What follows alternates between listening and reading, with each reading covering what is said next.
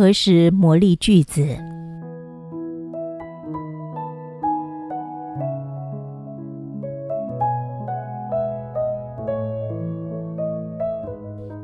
有个人很吃力的在锯一堆木头，因为旧的还没锯完，新的又送过来，导致呢越堆越多，不得已只有再三的延长工作时间。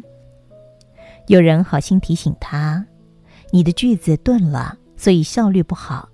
只要把句子磨利了，也就可以改进日益恶化的情况。”可是这个人呢，听到别人劝他，都不回头，也不回答。他心想：工作都忙得做不完了，哪还有时间磨锯子呢？好心的人仍然不死心的问：“那么你什么时候有空磨砺锯子呢？”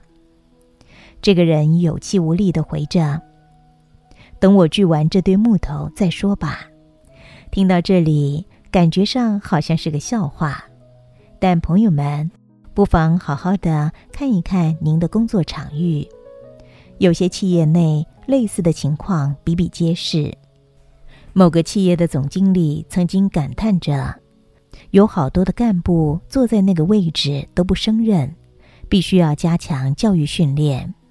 人事单位如火如荼的赶出了科目、讲师、时程送核，结果总经理批示：目前旺季赶货。”为了避免影响到产销，课程宜延至淡季再办。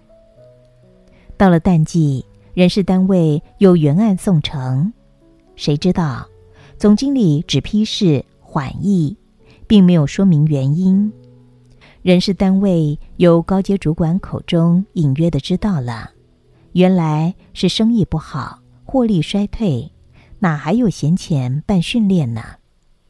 许多的企业对于教育训练的重视，不过是心血来潮的口号罢了，又怎么能够怨人才不济呢？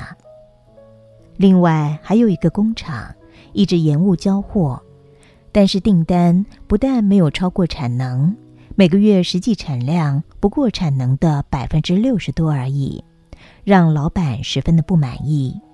而厂长一贯的理由是，机器故障率太高。老板终于按耐不住，责问厂长：“那为什么不彻底的检修机器，降低故障率呢？”厂长一副无奈的回答：“赶货都来不及了，连假日都在加班，哪有能停机检修呢？”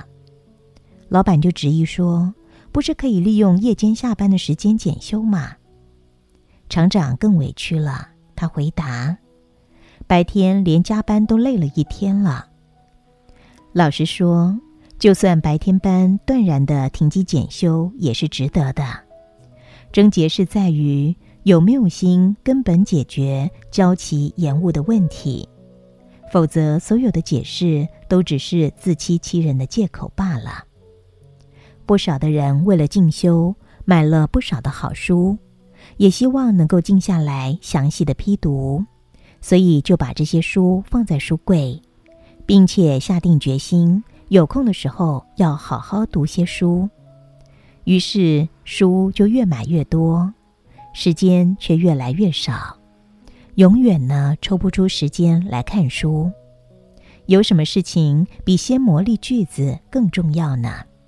如果您无时无刻都在学习跟进修，增长知识。